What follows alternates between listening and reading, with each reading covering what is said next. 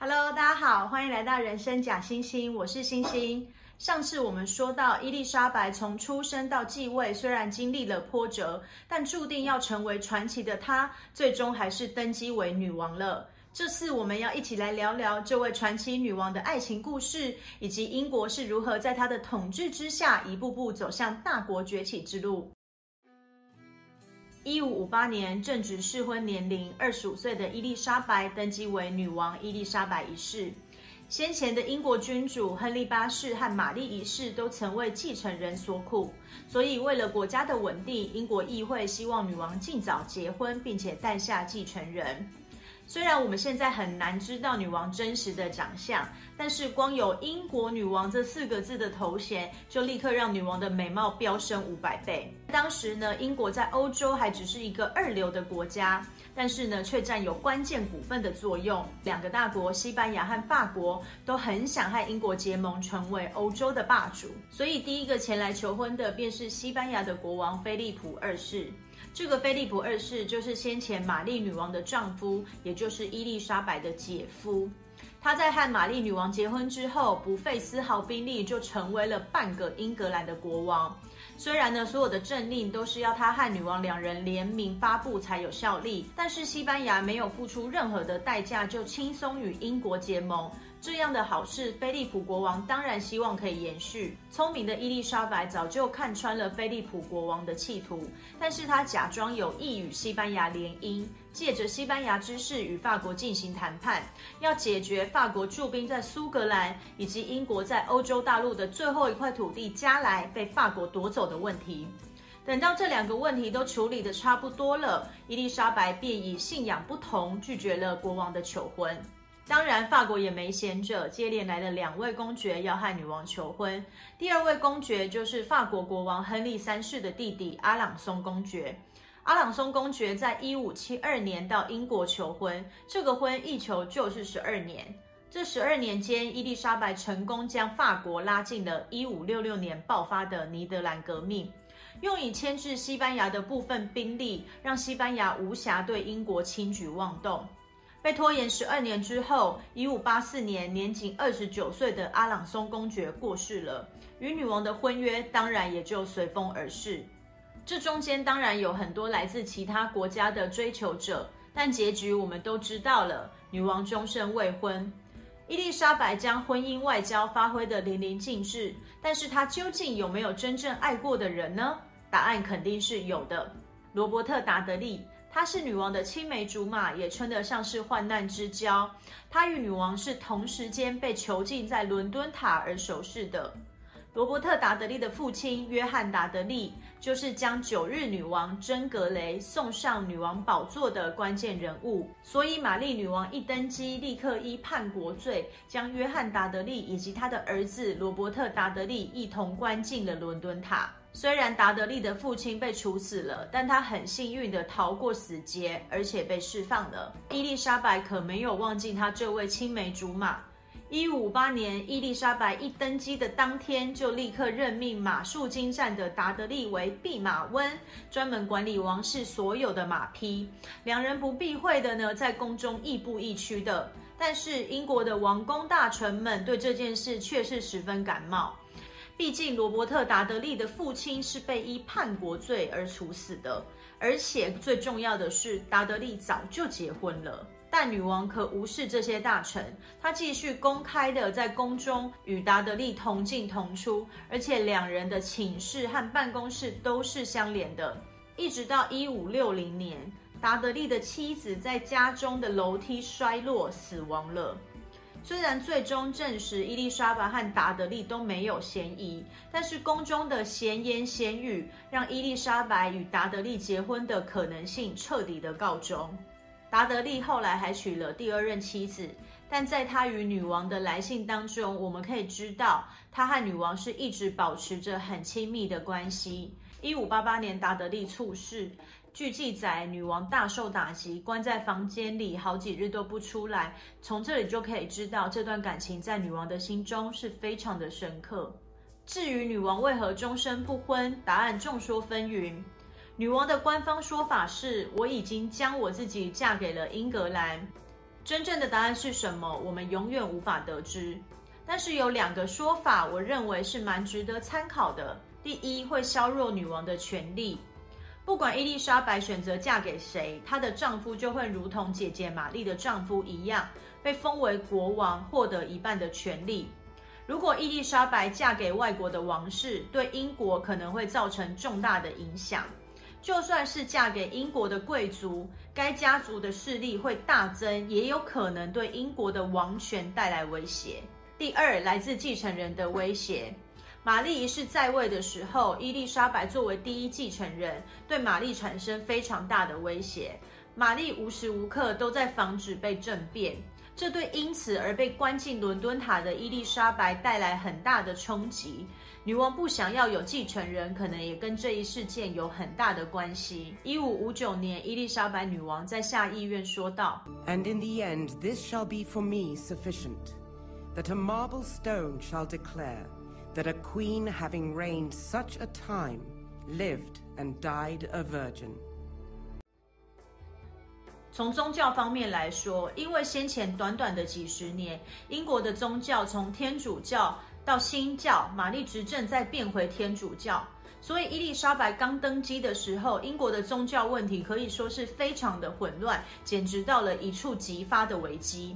在这一事件的处理上，伊丽莎白非常的谨慎，比起她的爸爸和姐姐，她采取了相对宽容的政策，通过了划一法案。保留天主教的部分仪式，融合了新教的教条，安抚天主教的信徒，并且放弃了他父亲在英国国教的头衔——教会首领，改称作教会最高管理者。以及英国的君主只作为英国国教的管理者，不像教宗拥有神权。此举获得新教徒的认同。尽管伊丽莎白毫无疑问的是个新教徒，但是为了保持宗教中立，她从未公开说过她的信仰，而且她也未曾参加过任何的宗教仪式。伊丽莎白曾说：“我们只有一个耶稣基督，那是唯一的信仰，其他的一切争论都是小事。”伊丽莎白的宗教改革成功地避免了可能爆发的宗教战争。虽然宗教的问题在她去世之后又再度浮上了台面，但伊丽莎白的宗教改革确实为英国的国教定下了良好的雏形。经济方面，伊丽莎白的父亲亨利八世多次发动对外战争，导致伊丽莎白刚上台的时候，英国是债台高筑。于是伊丽莎白便开始着重商业的发展。他前后三次颁布了经济法，保障本国商品的优势，解决了国内的失业问题，并且颁布特许权，鼓励海外殖民。我们所熟知的英国东印度公司，便是在伊丽莎白时代所成立的。有了来自政府的金钱以及军事上的支援，海外贸易公司迅速扩大了英国的外销市场，甚至还为英国建立了海外殖民地。海盗也为英国的商业发展做出了不小的贡献。当时的西班牙之所以可以迅速成为欧洲的大国，就是靠着海外殖民地的香料、白银等财富。伊丽莎白女王听说英国的海盗掠夺西班牙的商船，获得了庞大的财富，她便暗中支持以德瑞克为首的海盗船队，掠夺西班牙的船只。此举不但削弱了西班牙的国力，更能迅速地累积英国政府的财富。虽然因此伊丽莎白获得了“海盗女王”这样不雅的称号，但是据说当时海盗出海一趟就能获得英国政府一年半的税收。伊丽莎白的重商主义也为英国未来的强盛奠定了良好的基础。打败西班牙无敌舰队，苏格兰的女王玛丽一世。这个玛丽不是我们先前讲到的血腥玛丽，这个玛丽是来自苏格兰的玛丽。但是呢，尽管她来自苏格兰，她却从外婆那里获得了直系的都铎血统，她的继承顺位仅次于伊丽莎白女王。但是就天主教的规定来看，伊丽莎白女王的妈妈安柏林不是亨利八世的合法妻子。也就是说，依照天主教的教义，伊丽莎白是一位私生女，不具有继承权。一五六八年，信奉天主教的玛丽女王逃离了被新教领主占领的苏格兰，前往英格兰寻求庇护。虽然她的出现对伊丽莎白的继位合法性产生了极大的威胁，但是伊丽莎白只将她软禁，并且保证她衣食无缺。在玛丽被软禁的十八年内，想要恢复天主教，以玛丽为首的叛变接二连三的发生，终于伊丽莎白不得不签下玛丽的处决令。一五八七年，玛丽女王被斩首。同是天主教的西班牙，在玛丽女王被斩首之后，因着和英国的新仇旧恨，包含英国资助尼德兰革命、掠夺了西班牙的商船，在海外建立殖民地等等，西班牙正式对英国宣战。但是伊丽莎白的海盗首领德瑞克于一五八七年率先偷袭了停靠在西班牙港的西班牙船舰三十多艘，让西班牙不得不重整自己的装备，这也给了英国喘息的机会。一五八八年，西班牙无敌舰队起航攻打英国。虽然战争初期，英国靠着小船、火烧船等战术，成功偷袭了行动相对比较缓慢的西班牙大帆船。但是西班牙的无敌舰队还是比匆忙成军的英国海军和海盗联合的杂牌军强大许多。不过好在英国多变诡异的天气以及沿岸的暗礁，给西班牙无敌舰队带来前所未见的伤害。最终，西班牙的舰队只剩下一半，宣布战败。虽然此战英国的胜利最大的主因是气候，但是却给英国向海外发展带来无比的信心。英国开始不断地向外扩张，最后崛起为日不落帝国，看此战役有着最直接的关系。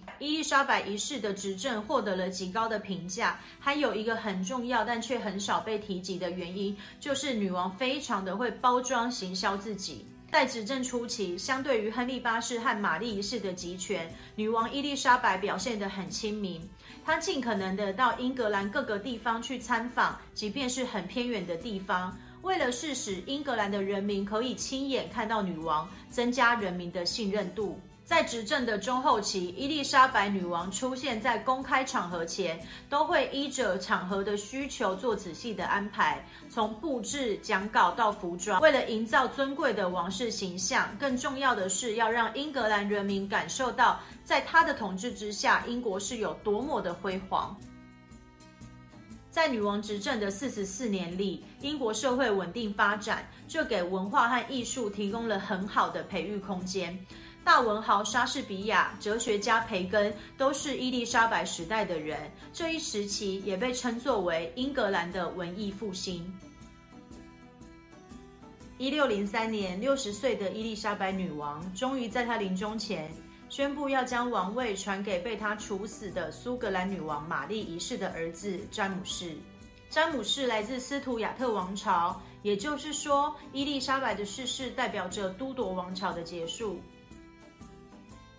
我们常说“虎死留皮，人死留名”。伊丽莎白一世的统治后期，虽然宗教的纷乱又在开始，国家也再次的负债，但是在伊丽莎白统治的四十四年之间，无论从经济、政治、文化、宗教、民生，英国都得到了极好的发展，为后世英国的强盛奠下了良好的基础。